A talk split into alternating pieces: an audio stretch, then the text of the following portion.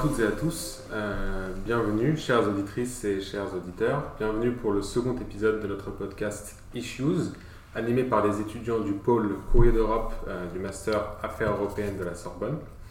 Euh, nous, c'est Hugo et Sana. Bonjour Sana. Bonjour. Aujourd'hui, nous allons parler des lobbies agroalimentaires et on a la chance d'avoir comme intervenant avec nous Fabien Perruca. bonjour Fabien. Bonjour Hugo, bonjour Sana. Euh, Fabien Perruca, je vais vous le présenter euh, rapidement. Euh, il a travaillé pour le journal Le Monde. pendant longtemps, il a aussi travaillé dans l'industrie agroalimentaire en tant que notamment rédacteur publicitaire. Il a aussi travaillé en tant que nègre littéraire et il a rédigé quelques livres sur l'agroalimentaire et sur l'alimentation, dont le dernier en date, publié en 2006, donc ça fait un petit peu longtemps, intitulé Les trésors des terroirs en Normandie aux éditions Cornet. Euh, alors tout d'abord pour euh, un petit peu rentrer dans le vif du sujet, qu'est-ce qui fait que tu as travaillé dans l'industrie agroalimentaire? Qu'est-ce qui t'a amené dans cette industrie-là? Ce qui m'a d'abord sensibilisé, c'était donc le fait de devoir rédiger des, des petits textes de promotion culinaire. Il s'agit d'étiquettes d'une part, et d'autre part, il s'agissait de, de recettes de cuisine qui devaient inciter les consommateurs et consommatrices à, utiliser de diverses façons les produits qui leur sont proposés dans les rayons. Euh, les recettes étaient élaborées par des chefs et euh, pour ma part, je devais donc traduire le langage euh, de ces chefs, qui n'est pas le langage courant, et le synthétiser de telle manière que ça puisse entrer dans l'espace imparti. Là où j'ai commencé à prendre conscience du, problème, euh, le souvenir est très précis, c'est l'aspartame. Euh, on nous a chargé de faire valoir une nouvelle forme d'aspartame en poudre, avec lequel on était censé faire de la pâtisserie. Donc un grand chef d'une très grande marque de pâtisserie bien mondialement connue est venu tester et les résultats ont été non seulement pas du tout probant, mais au contraire tout à fait inquiétant. Le premier gâteau était salé, le deuxième baignait dans une espèce de mer bleue, euh, et à un moment donné, il a, il a dit écoutez, c'est impossible à cuisiner, je ne peux pas passer ça au four, ça se transforme ou en plastique, ou en sel, ou en je ne sais quoi. Euh, j'ignorais à l'époque que c'était bien plus grave que ça, car en fait, euh, l'aspartame cuit se transforme en phénylalanine, pardonnez-moi, le mot n'est pas facile à prononcer, qui est fortement déconseillé euh, d'abord en général, car ça attaque le système nerveux, et très particulièrement pour les femmes enceintes, les enfants en bas âge, etc. Euh, mais ça, nous ne le savions pas, car euh, rien n'était inscrit sur les petits, les boîtes.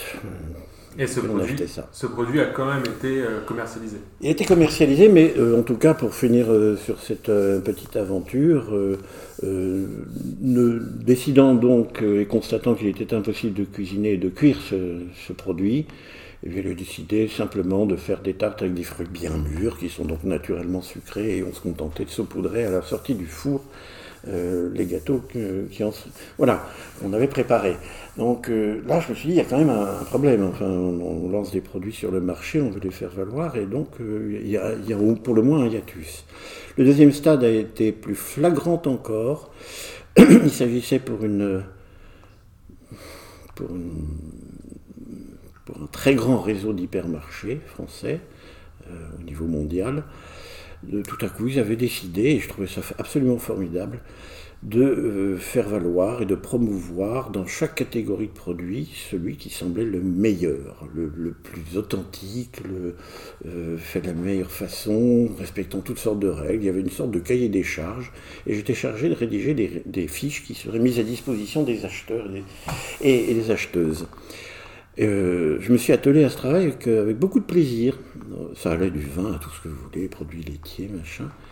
Et quand euh, ces fiches où je vantais vraiment des produits qui étaient à la fois, euh, j'allais dire, situés de terroir et issus de tradition, faits dans vraiment apparemment, on ne parlait pas encore de bio à ce stade, mais on, on s'en rapprochait, et que ces fiches ont été soumises aux producteurs concernés, elles me sont revenues invariablement avec des remarques d'avocats ou disant oh non ça on peut vraiment pas le dire non non on peut pas aller jusque là et tout à coup je m'aperçois qu'en fait même la puissance d'achat d'un immense réseau d'hypermarchés ne pouvait pas peser assez fort pour euh, faire que ces producteurs n'utilisent plus un certain nombre d'adjuvants, produits chimiques, de, tout ce que vous voulez. Et ça, euh, tout à coup, ça a été vraiment un début de prise de conscience. Cette prise de conscience s'est achevée dans une troisième étape. J'ai quitté Paris, rêvant de vivre à la campagne et retrouver les fermes de mon enfance et un monde verdoyant pour mes trois enfants. Là, j'ai constaté que les fermes n'étaient plus du tout celles que j'avais connues, qu'elles étaient pour la plupart d'entre elles euh, très spécialisées, euh, que leur méthode de production euh, était assez surprenante pour le moins, et enfin que les petites fermes vivrières étaient en voie de disparition, étaient déjà quasiment disparues. Ça, c'était en 1994. De, là est née l'idée très, en, un an et demi, de, de consacrer un ouvrage à ces questions, après une enquête euh, pour ma part, je, n'étais pas enquêteur, donc euh, j'ai travaillé avec un ami qui lui était correspondant de guerre, et lui, je lui apprenais à écrire, lui m'apprenait à faire une enquête, et on s'est lancé dans un projet dont j'avais trouvé le titre et qui dit tout de ce que je pensais de ce monde-là, qui s'intitulait Des poubelles dans nos assiettes. Donc ah. on, tapait très fort. Et l'enquête nous a euh, mené très loin très loin. J'avoue que les producteurs, qu'il s'agisse de céréaliers ou d'éleveurs, nous ont euh, très étonnamment ouvert euh, très facilement leurs resserres, euh, leur hangar, etc. Et là, bah, évidemment, le poteau c'est-à-dire voir des, centaines de litres, de, enfin des bidons énormes de produits avec des têtes de mort, avec marqué XN nocif, c'est-à-dire vraiment des doses létales qui sont, euh, qui, se, qui sont au milligramme. Bon. Et là, euh, tout un monde m'apparaît qui est encore plus effrayant que ce que j'imaginais. Le mot malbouffe avait déjà été inventé. Je ne saurais plus vous dire le nom dans les années 80 par quelqu'un qui est complètement oublié. Mais là, on découvrait vraiment tout. Alors, on a pu à peu près mener notre enquête euh, dans tous les domaines, je vais dire sauf deux. On n'a jamais pu pénétrer euh, chez les écarisseurs, euh, le seul abattoir où j'ai pu entrer, c'était un abattoir de volailles. Et euh, sinon, dans quasiment toutes les usines de jambon, etc., j'ai réussi. Chose étonnante d'ailleurs. Je pense qu'à l'époque, ils ne se rendaient pas très compte, compte de ce du risque qu'ils prenaient en nous ouvrant leurs portes. il me semble qu'il y avait un troisième domaine où j'ai pas. Mais enfin, peu importe. Mais donc, tu, tu parlais des risques, tu viens de dire que euh, les agriculteurs t'ont ouvert un petit peu euh, les bras dans, le, lors de ces enquêtes, mais comment, comment les, lobbies agroalimentaires ont réagi après la publication de ces livres Il faut dire que, euh, je pourrais dire que très cyniquement, que j'ai bénéficié de circonstances tout à fait étonnantes. En menant cette enquête, en fait, on est tombé sur une note qui circulait à Bruxelles, et que nous avons d'ailleurs publiée dans notre livre, où il était question de l'encéphalopathie spongiforme bovine, autrement dit la maladie de la vache folle. Et euh, on n'avait jamais entendu parler de ça, et en gros cette note disait qu'il fallait surtout pas inquiéter les populations, que ça pourrait déclencher une panique, euh, que donc, euh, en gros, il fallait écraser quoi là-dessus. Et évidemment, on a publié ça. et nous sortons en janvier 1996 pendant trois mois, nous, nous nous heurtons à une sorte de silence assez étrange. Euh, je pense que même les personnes de bonne volonté pensaient qu'on était allé trop loin, qu'on a fait de la polémique, euh, etc., qu'on n'était pas si crédible que ça, parce que pourquoi pouvions-nous prétendre mener une enquête là où personne n'était allé si loin? Et au bout du compte, au bout de trois mois, à un jour près, parce qu'un livre ne dure que trois mois en librairie, s'il n'est pas vendu, il est renvoyé chez l'éditeur. Eh bien, euh, juste la veille, enfin, cinq jours avant l'affaire de la vache folle éclatait, avec les conséquences dont certains se souviennent pas dans votre génération, euh, et euh, j'étais invité sur une très grande chaîne nationale le soir même pendant trois heures et demie, dans lesquelles j'ai dû avoir plus d'une heure pour m'exprimer. Et là, c'est une déflagration. C'est une déflagration, c'est-à-dire qu'on est le seul livre, et tout à coup on a une crédibilité incroyable, on, sait les choses à l'avance, on peut parler de tout, on peut tout. Et voilà, on est les seuls interlocuteurs, si vous voulez, auprès des médias et de la presse. Cela dit, ça, voilà, pour rejoindre votre sujet, le soir même de cette émission, je vais le confronter à ce que c'est qu'un lobby. Euh, lorsque je sors du grand studio 106, je crois, de la maison de la radio, où cette émission était enregistrée, avec Monsieur de Chavannes, à passer le. Il devait être minuit et demi, une heure du matin, après avoir euh, bu le champagne avec tout le monde, je décide de, voilà, de rentrer, euh, en l'occurrence chez ma mère, qui habitait pas très loin de la maison de la radio. Et au moment de sortir, on me retient. on me dit Attendez, c'est pas le cas, où est votre voiture? Écoutez, je suis venu à pied. Euh, j'ai la chance que ma mère habite pas loin. Euh, donc je sais plus, j'ai besoin d'air. Euh, ça me fera du bien de rentrer comme ça. Ah non, non, monsieur, attendez, on va, on va vous appeler un taxi. Je dis, pas question de prendre un taxi, je vais rentrer à pied. Et je sens qu'il y a un malaise. L'un des gars de la sécurité sort, j'entends des, des bruits dans des, ce ne sont pas des téléphones, mais bon, bref, je sens qu'il y a des échanges. On vient vers moi, on me dit écoutez, pendant toute l'émission, on a reçu en, euh, en, direct, pendant que vous parliez, on se fait des menaces de mort contre vous. Ça m'a fait plutôt rire sur le coup, euh, prenant pas ça au sérieux. J'ai euh, exigé de pouvoir sortir. Alors ils ont gardé dehors. Il y avait personne qui m'attendait avec un grand couteau. je suis parti, rentré chez moi sans dommage. Euh, néanmoins, ces menaces existaient. J'en ai immédiatement tiré parti d'ailleurs pour faire la une d'un journal qui s'appelait François à l'époque, était ravi de faire cinq colonnes à la une sur Ils m'ont menacé de mort. Bon. Ce n'était que le début de mes ennuis, à vrai dire. Hein. Euh, très vite, j'ai pris conscience de, de ce qui se passait. C'était un scandale à l'échelle européenne. On brûlait les, les bovins euh, par centaines de milliers en Grande-Bretagne. En France, le marché de la viande s'effondrait. Enfin, c'était, il y avait une sorte de catastrophe économique dans la filière. Et tout à coup, de, voilà, euh, de prise de conscience générale de, de méthodes d'élevage, de méthodes utilisées par l'industrie agroalimentaire qui était bien loin d'être d'être respectueuse non seulement de l'environnement, mais de la santé humaine, sans parler de la santé animale. Justement, à ce sujet-là, euh, il y a tout, euh, un processus, tout, plein de méthodes qui sont mises en place pour euh, sensibiliser la population. Mais donc, comment, comment font les lobbies, de votre point de vue, pour, par rapport à cette sensibilisation? Au sens propre du terme, comme vous le savez, un lobby est là pour influencer. Euh, qui n'est pas spécialiste de ces questions-là, qui ne, serait-ce que, voyez-vous, un exemple dans ce livre, on a essayé de donner la, liste des E, des additifs alimentaires. Eh bien, à l'époque, elle n'existait pas. On s'est adressé à, à l'Institut de chimie, on a trouvé un chimiste très aimable, et puis on a commencé à décortiquer, et puis à savoir à quoi correspondait le E100 machin, le E200 truc, etc., quelles étaient les catégories, quels pouvaient être éventuellement les effets sur la santé, puisque certains étaient déjà soupçonnés d'être cancérogènes. Euh, je me perds un petit peu dans la, par rapport à ta question, ça, ça m'a, excuse-moi, euh, mais euh, c'est enchaîné une série de conséquences. Euh, pour en revenir à la question des lobbies et de l'influence, après on prendra par l'autre bout, euh, je m'attendais assez rapidement à avoir une levée de bouclier de la part d'éleveurs ou d'agriculteurs euh, que je citais, qui étaient remerciés nommément par certains d'entre eux. Euh, des gens de certaines grandes marques, euh, je me suis dit, oh là là, ça va se retourner contre moi. Bon, je m'attendais à ce qu'on déverse des tonnes de lisier, comme sait faire la FNSEA, etc., dans chez moi, euh, avoir des, toutes sortes d'ennuis. Non, de ce point de vue-là, je veux dire que je n'ai pas souffert d'autres menaces. En revanche, les méthodes que, auxquelles j'ai eu affaire sont beaucoup plus sournoises.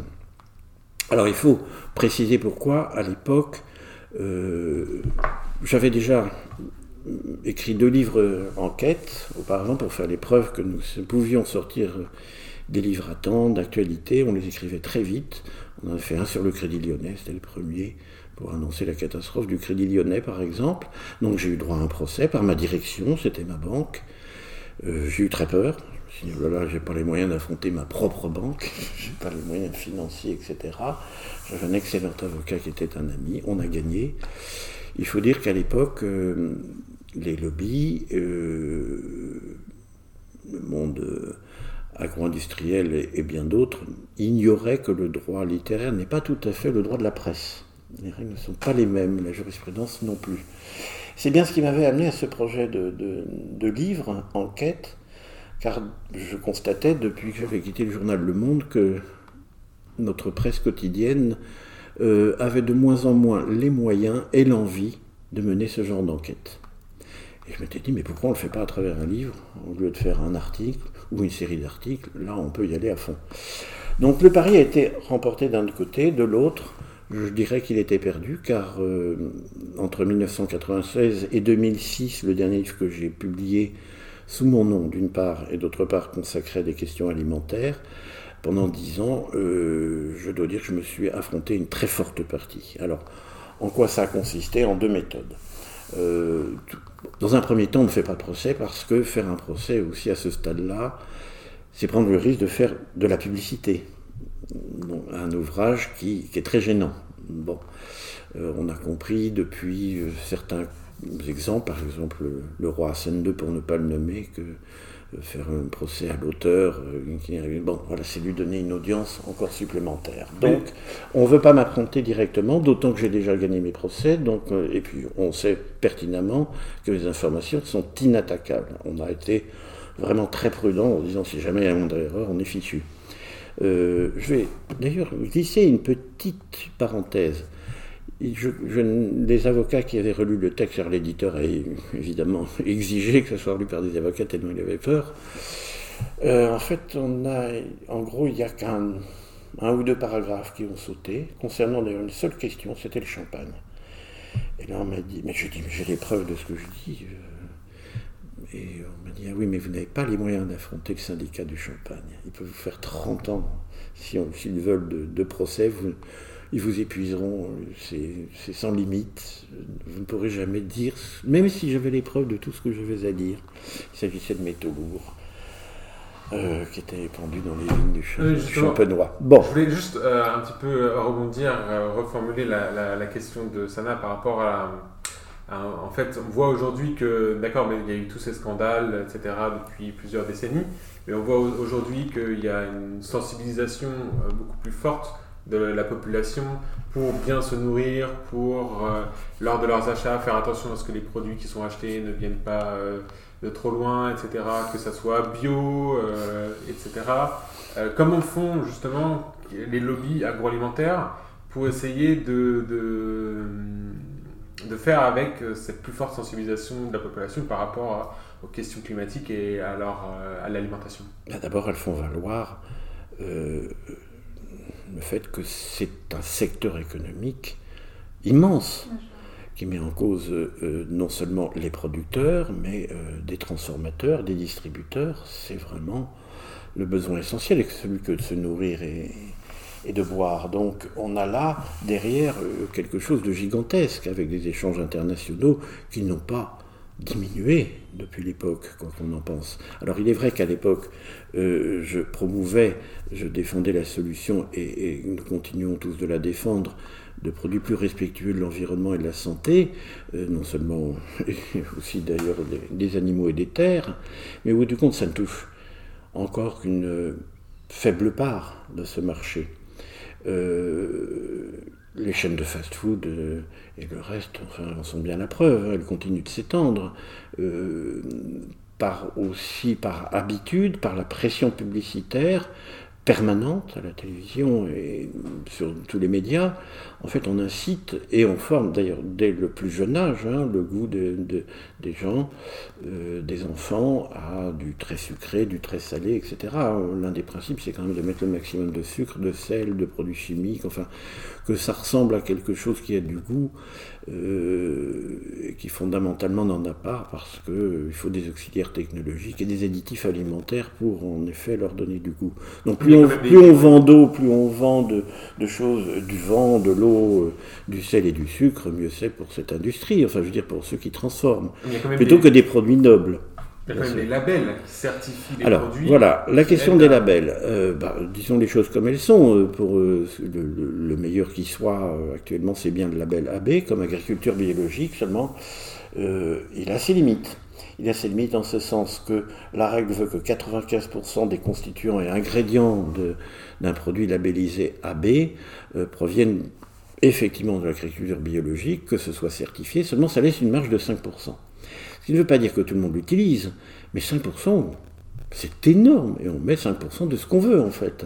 Bon, euh, il y avait au début de l'apparition, euh, et au fin du siècle dernier, euh, de l'apparition de ce label, on a vu apparaître des produits marqués 100% bio Or, là, c'était une autre aberration, car on ne peut absolument pas garantir à 100%. Je dirais peut-être qu'à 99%, sauf que euh, le vent, la, pluie transportent des produits chimiques, euh, ne serait-ce que ceux qui ont été pendus dans les champs voisins, etc. Donc, euh, vous ne pouvez pas arriver à 100%.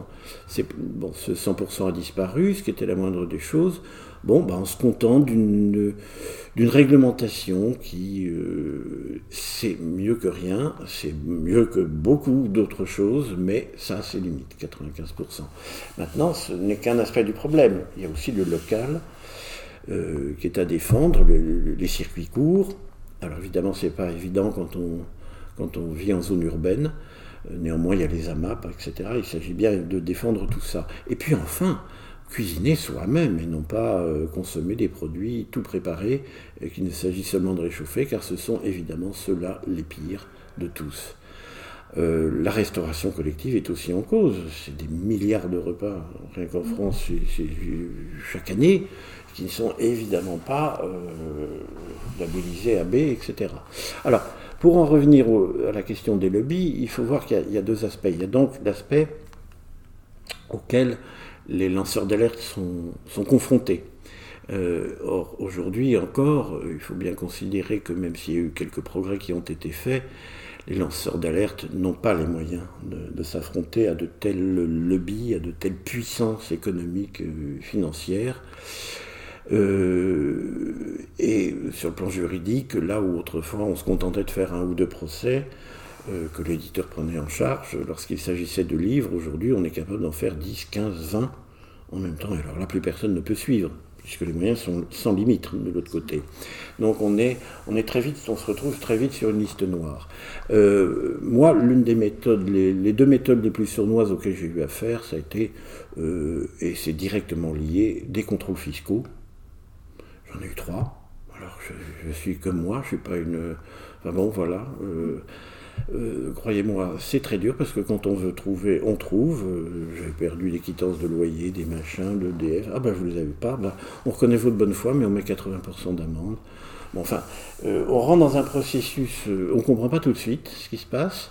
Et puis l'autre aspect, c'est quand j'ai récidivé, tant qu'à faire, j'ai fait un deuxième livre qui s'appelait La bouffe d'égout, où là j'ai cité les marques. Euh, fort de, la crédibilité que j'avais acquise. Fort bien. Euh, imaginez quand on passe en direct sur les stations de radio ou dans les chaînes de télévision et qu'on donne les noms. Je voyais derrière les caméras des fois, on faisait des grands yeux, des animateurs qui disaient. Euh, et bon, moi, j'avais les preuves. Quand je rentrais chez moi, j'avais les services juridiques, France 2 ou je ne sais quoi, qui me disait, ben voilà, on a exigé un droit de réponse sur tel ou tel point, euh, tel, alors tel syndicat, c'était jamais toujours la marque directe, c'est curieux, il y avait toujours un syndicat européen, quelque chose. En fait, en gros, c'était déjà des lobbies. Euh, euh, donc ils exigent un droit de réponse par rapport à ce que vous avez dit. J'ai dit mais attendez, je vous envoie tout de suite les preuves de ce que j'ai dit, je sais très bien ce que j'ai dit, vous n'avez pas à leur accorder ce droit de réponse. Oui, Sauf que derrière, il y avait des budgets publicitaires en balance. C'était moi contre les budgets publicitaires des chaînes concernées. Et c'est là que petit à petit, les portes se sont fermées. C'est-à-dire que je suis entré sur une liste noire. Ah, il est bien gentil, Perruca, très, oh, très bien son livre. Oui. oui, sauf que quand même, hein, le budget du sucre, c'est tant de milliards par an, le budget de machin. Enfin, quand même, le budget des phages. Non, mais vous rendez compte, voilà, on va se mettre tout le monde à dos. Donc, petit à petit, si vous voulez, bah, voilà, vous, on vous invite plus, vous n'existez plus. Ça, c'est beaucoup plus sournois, c'est très fort. En revanche, si vous voulez, plus récemment, euh, je voudrais quand même citer euh, Madame, euh, Madame Lange, Morgane Lange, dont tout le monde n'a pas retenu le nom, mais qui est cette journaliste localière en Bretagne, euh, bah voilà, qui a commencé à dénoncer les pratiques agricoles par chez elle, les épandages de lisier, euh, l'affaire des algues vertes, faisant le lien euh, avec toutes les sources polluées, et qui, elle, s'est très vite confrontée, là, physiquement. physiquement. On a déboulonné les, les, roues de sa voiture, les menaces de mort. Là, là, on est passé au stade supérieur, si vous voulez. Alors, il y a encore fort heureusement des relais. Et surtout, elle a échappé à une mort quasiment programmée parce que en voiture, si elle avait roulé, n'était pas aperçue de cette chose-là, inéluctablement, elle avait un accident. Enfin voilà, c'est vous dire que ça peut aller vraiment très très loin. alors, il y a l'autre aspect maintenant, c'est sur le plan de la réglementation et de la loi, des lobbies, ben voilà, l'influence, c'est aussi présenter à des, euh, aller voir des députés, que ce, soit au Parlement français ou que ce soit au Parlement européen, et aller leur, euh, leur fournir des dossiers, défendre. Alors bien sûr, on a, mais vous savez, on, progresse. Hein, on est, on est, bien sûr, vous avez parfaitement raison sur l'environnement, etc. Mais là, on pèse petit à petit. On est en train de changer les choses. Oui, sauf que ils orientent finalement les décisions, ils les atténuent. Et la meilleure preuve en est, malheureusement je ne peux pas rentrer dans les détails, ce qui s'est passé hier soir au Parlement européen, une nouvelle politique agricole commune a été adoptée pour, les, pour 4 ans jusqu'en 2026. Euh, c'est énorme, la politique agricole commune, c'est quand même un tiers du budget européen, c'est euh, euh, le, le, secteur agricole français qui en est le premier bénéficiaire en Europe. D'ailleurs, il faut savoir que 80% des subventions données par la politique agricole commune en France vont à 20% des propriétaires, c'est mmh. parce qu'en fait ce sont des aides à l'hectare. Alors, L'une des, nouveautés, l'une des nouveautés d'hier, c'est que euh, on responsabilise les gouvernements en disant que c'est à eux de, euh, de, de, poser des conditions sur la distribution de ces subventions. Quand on voit la puissance de la FNSEA, quand on voit la puissance du, lobby chimique, euh, je ne parle même pas de Monsanto, mais enfin, je veux dire les producteurs d'engrais, les producteurs de semences, tout ce monde-là qui a des, ceux qui fabriquent les machines agricoles, enfin, euh, c'est phénoménal. Je veux dire, ils ont évidemment pesé de tout leur poids en disant qu'ils allaient ruiner le, tout cette euh, faire effondrer et au profit qu'ils disaient ils ont des arguments en disant mais si on a, on a des normes qui sont trop loin on n'a pas, pas le protectionnisme qui va derrière, on va faire venir de plus en plus de produits non respectueux de l'environnement qui vont venir du bout du monde, où là on produit n'importe comment, euh, alors que nous on est soumis à toutes sortes de contraintes et à une concurrence euh, du coup déloyale. Oui. l'important cette, cette, question de la réglementation et, et, la façon dont elle peut s'appliquer, et le cadre en fait qu'on peut et qu'on doit, j'imagine, donner à toutes ces pratiques. Euh, en lien avec le Parlement européen et avec les labels euh, qu'on a évoqués tout à l'heure, comment est-ce que vous juriez, enfin quel est votre avis sur la question des, euh, des Nutri-Score Les Nutri-Score qui sont, qui sont facultatifs dans certains pays européens, obligatoires dans d'autres, et qui sont, dont certains du moins aspirent à, ce qu'ils soient adoptés dans l'ensemble de l'Union européenne. De façon obligatoire, bien sûr. C'est une côte mal taillée, hein, les Nutri-Score. Hein. Je pense qu'il serait quand même bien plus efficace, euh, si vous voulez, que justement dans les étiquettes et dans la liste des ingrédients, on soit plus précis et qu'on sache exactement ce que contient le produit qu'on achète.